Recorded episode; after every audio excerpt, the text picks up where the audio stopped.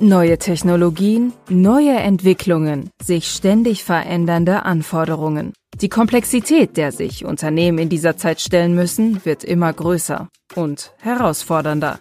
Disrupting Complexity setzt genau hier an, nimmt Fragestellungen auf, steigt in intensiven, ehrlichen Gesprächen auf Augenhöhe tief in die Materie ein und erklärt, wie wir diese Komplexität durch innovative Ansätze und Technologien durchbrechen können.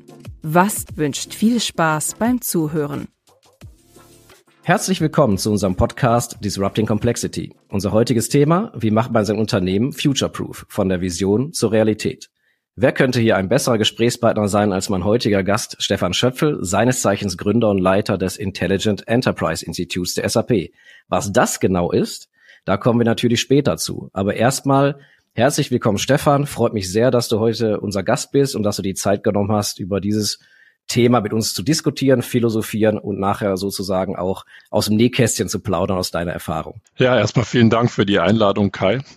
Und äh, also bei der Vorbereitung habe ich festgestellt, dass es für mich Premiere ist. Das ist mein erster Podcast. Und ich habe auch heute Morgen als erstes dran gedacht, was soll ich eigentlich anziehen, weil ich so auf Videoformate, äh, so an Videoformate gewohnt bin, ja. Und äh, aber ich hätte auch im Schlafanzug kommen können. Es geht ja wirklich nur um, um die Sprache. Aber vielen Dank für die Einladung. Sehr, sehr gerne. Freut mich sehr, dass du da bist. Und wie gesagt, die äh, Hörer sehen ja nicht, was wir gerade anhaben. Vielleicht ist auch gut so. Nein, kleiner Scherz beiseite. Aber wie gesagt, es ist deine Premiere. Freut uns natürlich sehr, dass wir dann auch äh, sozusagen die erste Company sind, wo du einen Podcast sozusagen mit uns durchführst. Aber bevor wir jetzt wirklich in die Thematik einsteigen, äh, interessiert unsere Hörer natürlich und mich natürlich auch. Ich meine, gut, wir kennen uns natürlich auch schon, aber ähm, unsere Hörer sind natürlich gespannt. Wer bist du denn? Was machst du? Und auch immer ganz interessant, denke ich, was motiviert dich täglich? Absolut, ja. Mein Name ist Stefan Schöpfe. Ich bin hier basiert in, in Deutschland, in der Nähe von, von Heidelberg, wohne hier mit meiner Familie.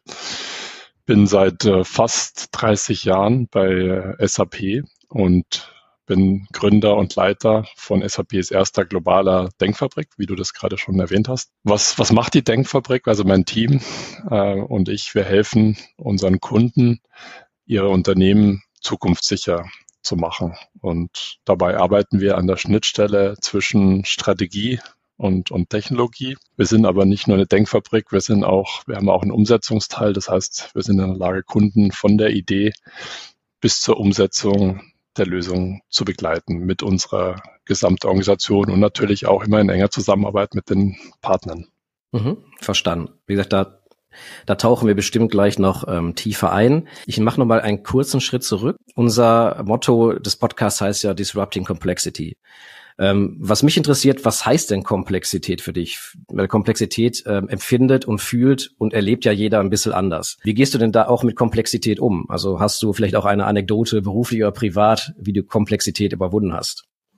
Ich weiß, es ist keine einfache Frage. Ja, spannende Frage. Ich habe in der Vorbereitung äh, genau länger fand ich es sehr, sehr spannende Frage. Eigentlich ist es Teil der täglichen Arbeit, äh, Komplexität zu reduzieren. Ja, wir nennen es nicht so, aber ähm, wenn es um Standardsoftware geht, geht es natürlich immer darum, Kunden zu helfen, äh, Prozesse, die sehr heterogen sind, die sehr landestypisch sind, äh, sehr abteilungsspezifisch die zu standardisieren und, und zu harmonisieren und äh, natürlich dann auch System möglichst gut, dem, dem Benutzer eine möglichst gute Systemunterstützung zu bieten. Aber natürlich auch ein großer Teil der, der Mehrwert der Projekte kommt ja aus der Standardisierung. Die IT-Plattform ist nur ein, ein Vehikel, um, um eine Standardisierung und Harmonisierung von, von Prozessen zu erreichen. Das heißt, es ist eigentlich unsere tägliche Arbeit, gerade bei vielen Kunden, die große Konzerne sind und komplexe Prozesse haben, immer wieder die Prozesse zu vereinfachen. Und, und das ist nicht äh, natürlich nicht eine einmalige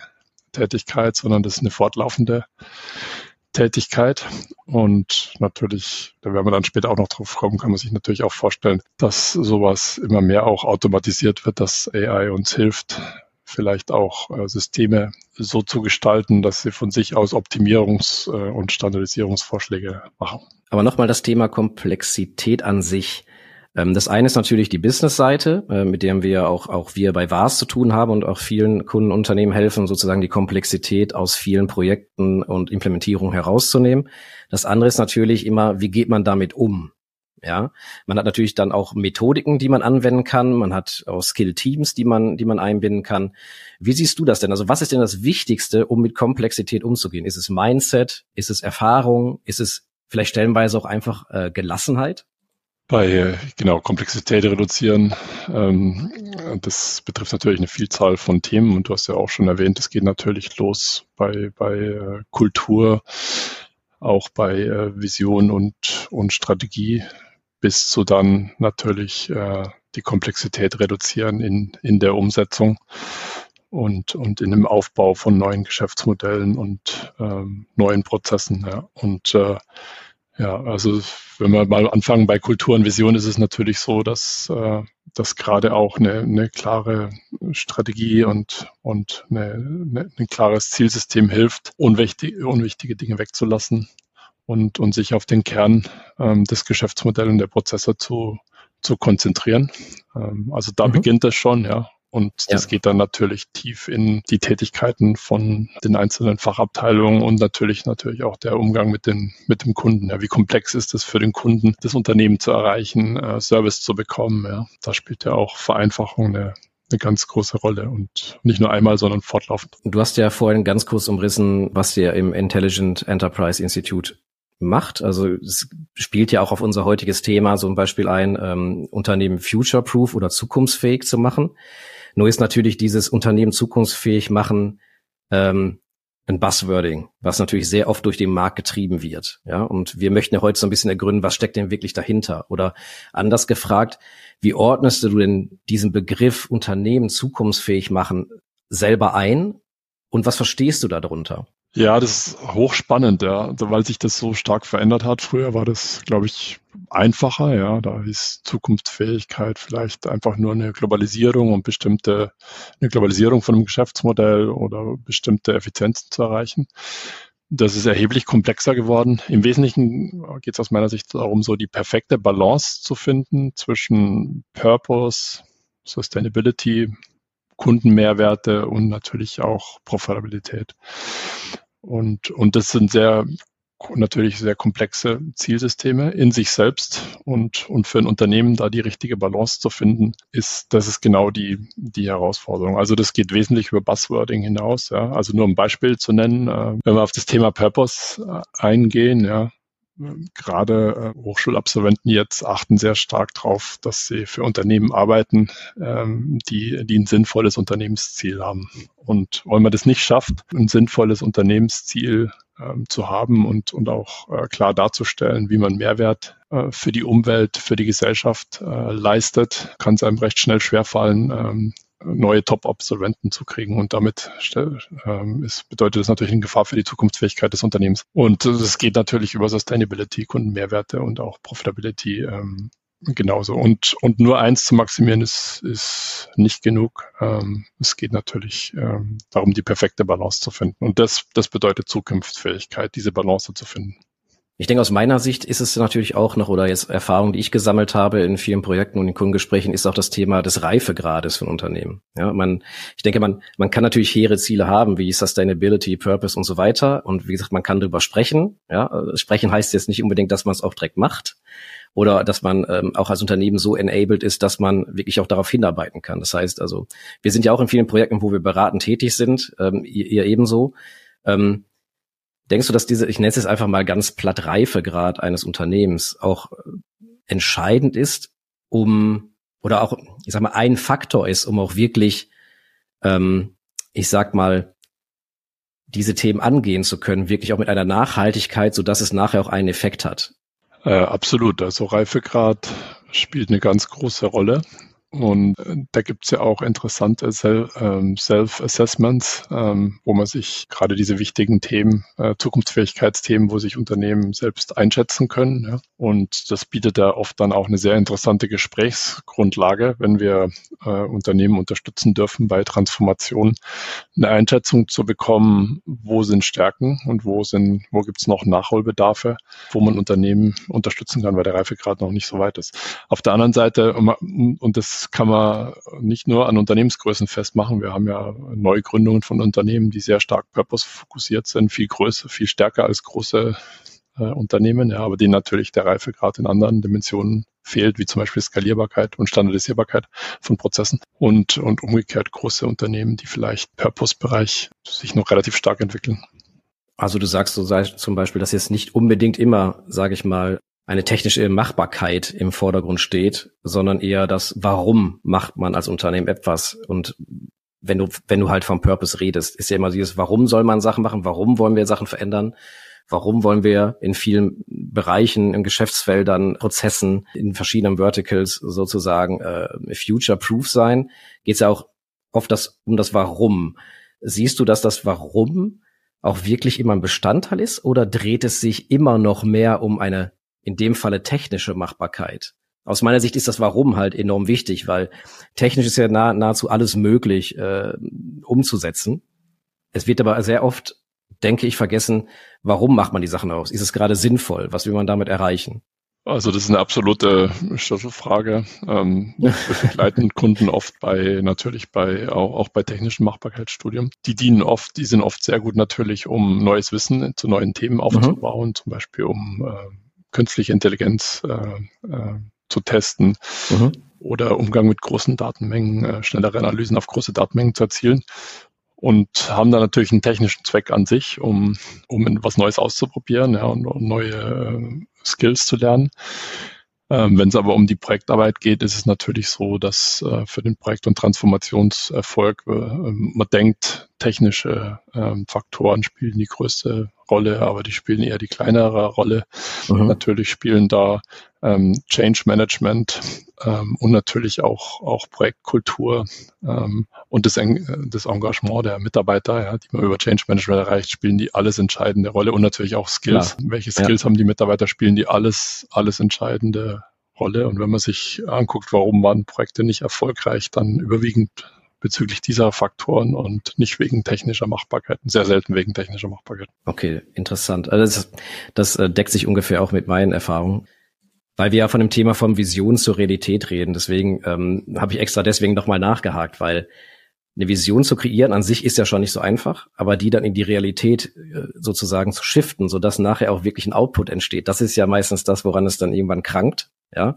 Nochmal auf das Enterprise oder Intelligent Enterprise Institute zu kommen. Also du, du hast es ja gegründet und leitest es. Ja, ähm, was ich spannend finde, ist nochmal, um für dich diesen kleinen Schlenker auch nochmal zu machen, bevor wir dann in Media Res gehen ähm, und wirklich dann von der Vision zur Realität reden, anhand von wirklich greifbaren ähm, ähm Diskussionen und Beispielen. Du hast es gegründet und leitest es. Also kannst du nochmal erklären, nochmal vielleicht ein bisschen tiefer, was ist genau, wie kam es dazu und was hat dich dort angetrieben? Weil du hast ja gesagt, du bist ja schon Du hast ja quasi die SAP mit aufgeschlossen.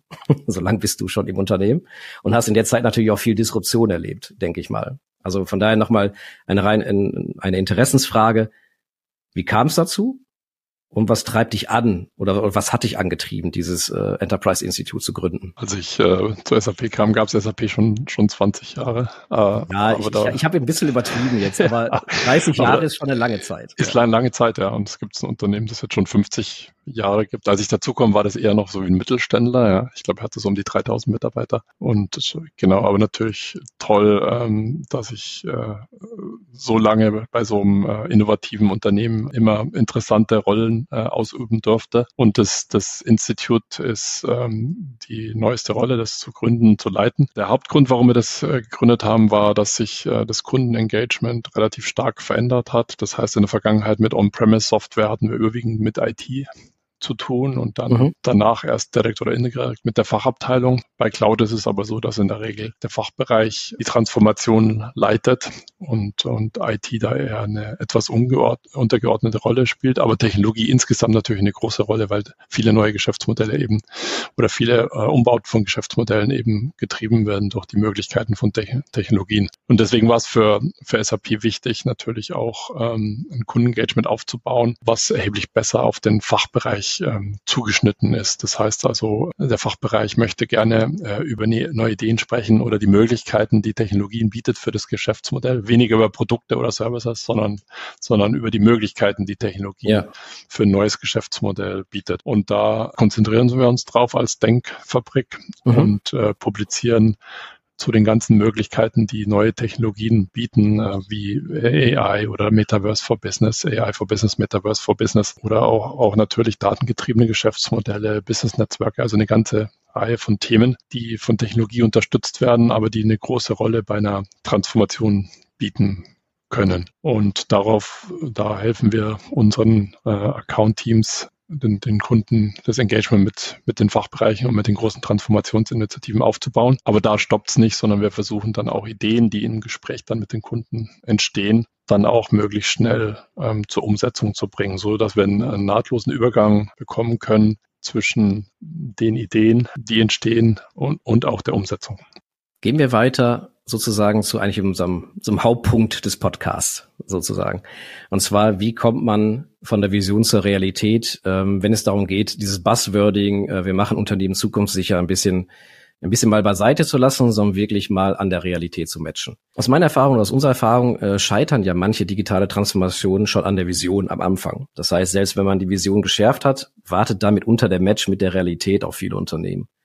Und der nachhaltige Schritt von der Vision zur wirklichen realistischen Umsetzung ist ja, ich glaube, da stimmst du mir ein, oft ein harter. Ja, und viele Projekte werden auf dem Weg halt auch gecancelt. Also welche Erfahrungen ähm, hast du da gemacht oder ähm, was ist aus deiner Sicht, wie, wie, wie kann man diese anfänglichen Challenges am besten meist, meistern? Vielleicht nicht unbedingt vermeiden, aber vielleicht meistern. Wir haben sehr gute Erfahrungen gemacht mit einer möglichst schnellen Umsetzung.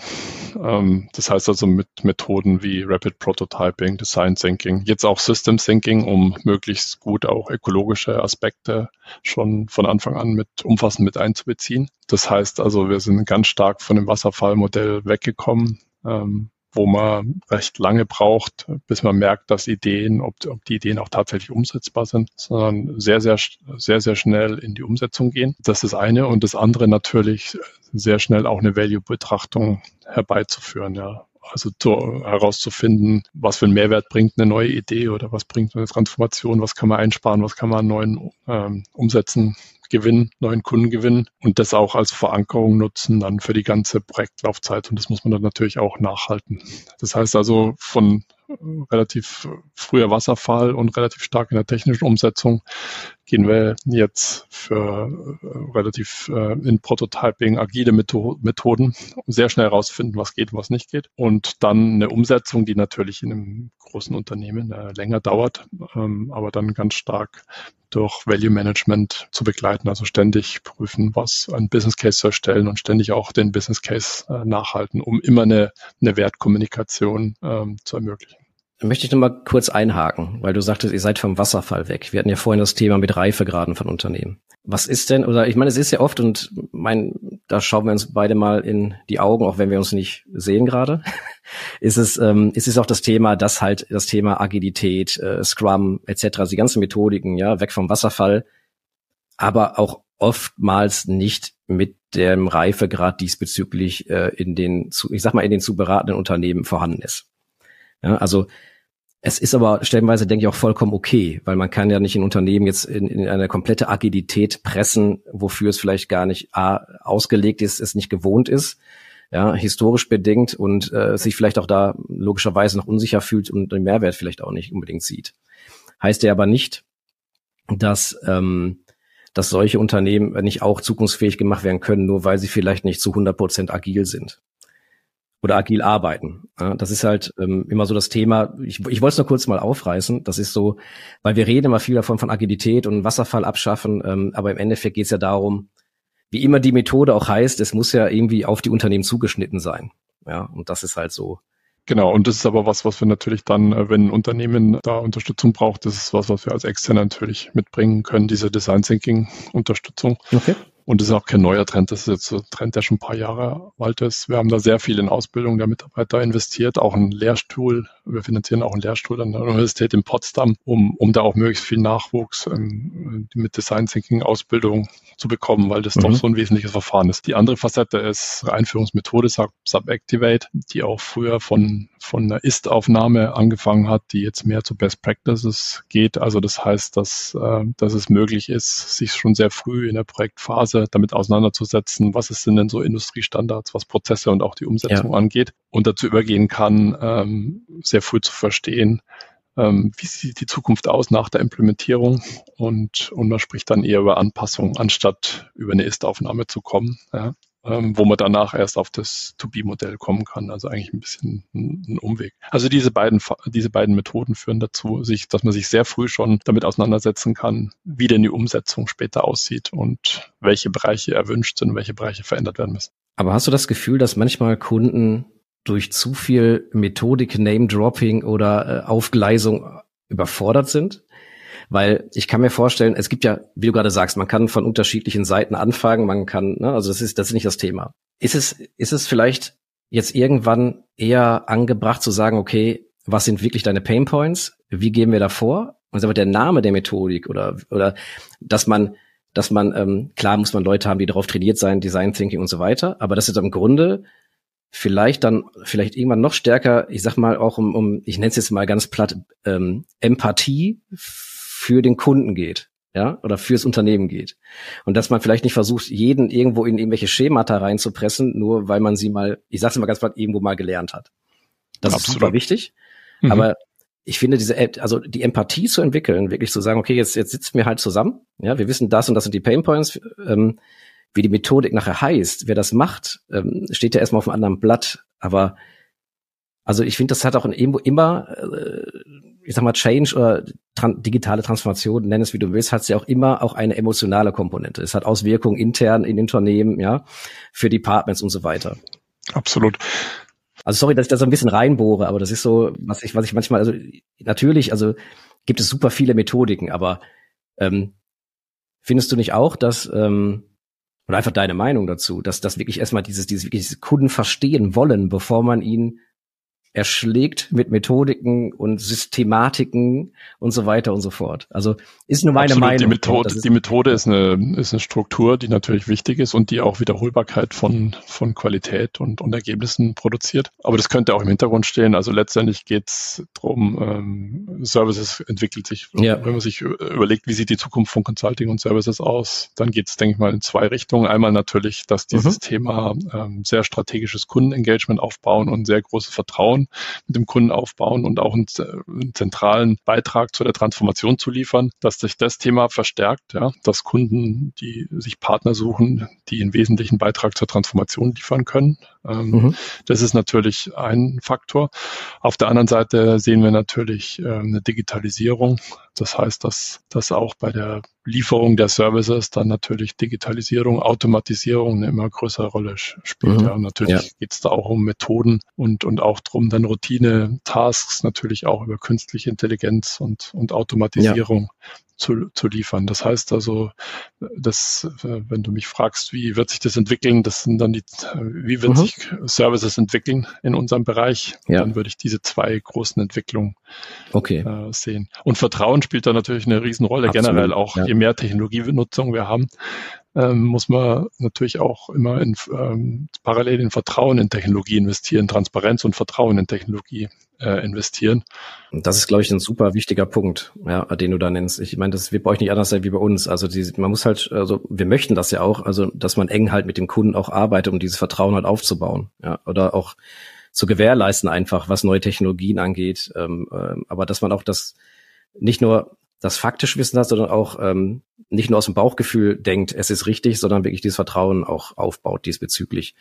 In der Hinsicht, aus deiner Sicht, welche Rolle spielt denn auch, also aus meiner Sicht eine wichtige, aber welche Rolle spielt aus deiner Sicht die Kommunikation, das Einbinden von Mitarbeitern sozusagen der betroffenen Unternehmen, in Anführungsstrichen, um halt die Vision auch in die Tat umsetzen zu können. Weil im Endeffekt alles ist ja Teamwork und äh, die Kommunikation ist ja mitunter auch nicht ganz unwichtig in, in, in, in manchen Bereichen, wo man halt sagt, zum Beispiel sagt, wir möchten halt unsere Prozesse äh, future-proof machen, wir möchten das und das future-proof machen. Das sind ja auch viele Mitarbeiter involviert, die vielleicht erstmal auch ein bisschen ängstlich agieren oder unsicher agieren. Also wie siehst du das ganze Thema Kommunikation sozusagen in der, in der Richtung?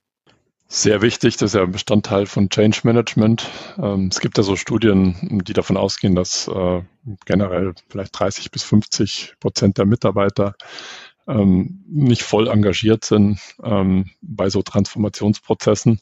Und natürlich kann man das tollste, die tollste Technologie ähm, haben oder der Kunde kann in die tollste Technologie investieren und auch in, die, in das tollste Projekt. Wenn man nicht das Buy-in hat, einmal des Projektteams, sondern hat natürlich auch nachher der Endnutzer, dann äh, verpufft natürlich ein, ein Teil des Aufwandes ganz schnell. Deswegen diese Balance zu finden zwischen ähm, Change vorbereiten ähm, und, und auch den Change zu begleiten. Und es, es gibt ja auch ja relativ moderne Methoden, dann äh, auch ähm, äh, digital äh, nachzufragen, inwieweit Mitarbeiter über Umfragen, inwieweit Mitarbeiter das Projekt gut finden, das Projekt unterstützen oder Endnutzer sich fühl, fühlen, dass sie mitgenommen ist, so dass man auch ständig äh, nachsteuern kann dann. Aber die, das Bewusstsein natürlich für für den Faktor Change Management und damit verbunden Kommunikation ist ein ganz wichtiges, ganz wichtiger Erfolgsbaustein von, einem, von der Transformation. Okay, verstanden. Ähm, das Thema Flexibilität ist sicherlich auch ein wichtiges, um halt äh, Unternehmen zukunftssicher zu machen, sei es auf der, auf der Berater- oder Helferseite auf der einen Seite, natürlich auch auf der Unternehmensseite. Ähm, aber es geht natürlich auch wenig ohne Messgrößen und Erfolgskriterien. Man muss ja den Fortschritt von der Visionsserenität auch verfolgen, bewerten und tracken können. Ja, das ist so dieser unsexy Part, den man ja mitunter hat. Was sind aus deiner Sicht so die größten oder welche Hindernisse und Herausforderungen können auf dem Weg sozusagen von der Vision zur Realität auftreten? Oder was, was sind aus deiner Erfahrung so die, die meisten, die auftreten können?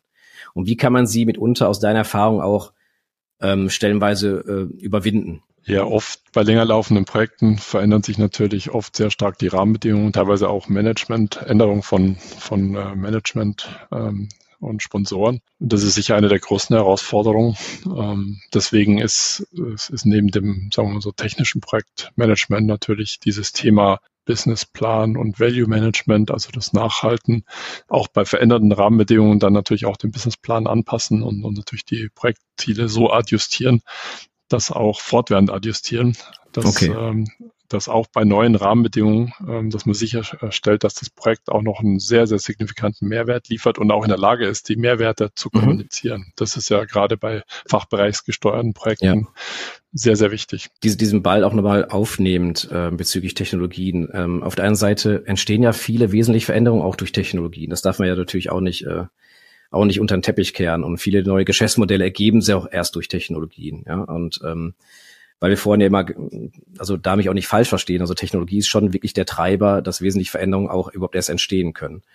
Ähm, bezüglich dieser neuen Technologien, um welche Veränderungen sie herbeigeführt haben, hast du irgendwie kurz, ich sag mal, eine inspirierende Erfolgsgeschichte, die du teilen kannst? Oder ähm, was waren aus deiner Sicht konkrete Technologien oder die zu Innovationen äh, oder Technologien oder Innovationen, die zu signifikanten Veränderungen im Unternehmen geführt haben?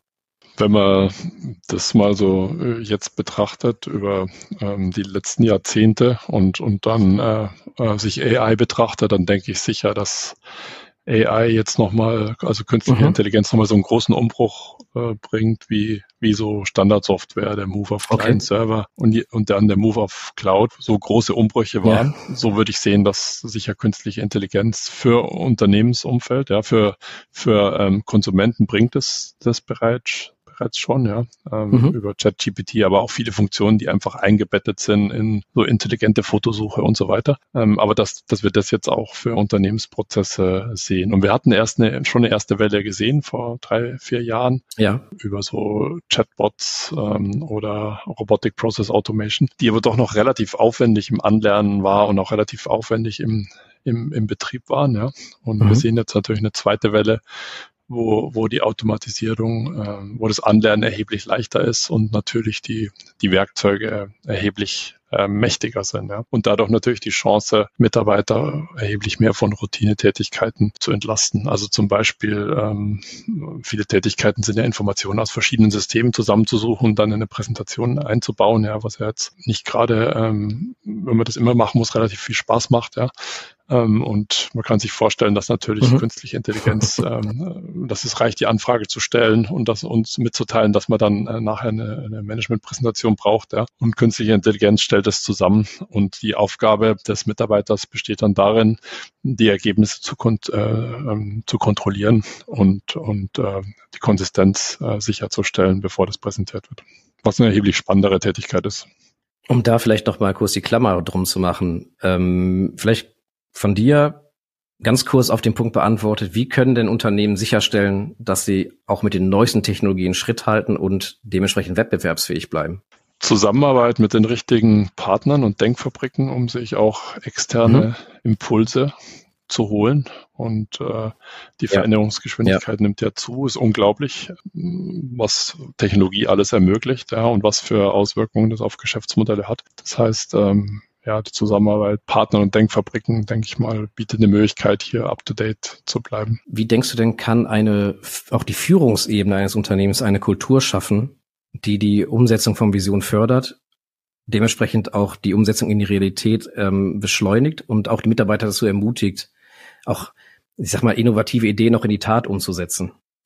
Weil das eine ist ja jetzt, was wir sagen, ähm, natürlich müssen wir als Unternehmen auch eng an unseren Kunden dran sein. Auf der anderen Seite ist natürlich, du hast vorhin mal kurz erwähnt, die, die Kultur vielleicht nicht ganz unwichtig. Oder dieses, aber das kann natürlich nur aus der Führungsebene eines Unternehmens ja auch gelebt oder vorgelebt werden. Kultur ist, ist alles. Das heißt, dass wenn man, wenn, wenn ähm, Kunden das nicht schaffen oder Unternehmen das nicht schaffen, äh, eine Kultur ja. aufzubauen, die Innovation fördert, die fehlertolerant ist, die äh, Veränderung als äh, Standard definiert und nicht als Ausnahme, dann ist es, fällt es im Unternehmen, wird es im Unternehmen immer schwerer fallen, sich an äh, ja. Veränderungen, veränderte Rahmenbedingungen äh, anzupassen oder auch Chancen zu sehen, die vielleicht Wettbewerber sehen und, und schnell neue Produkte und Geschäftsmodelle aufzubauen. Also Kultur ist das zentrale Thema. Das ist super spannend.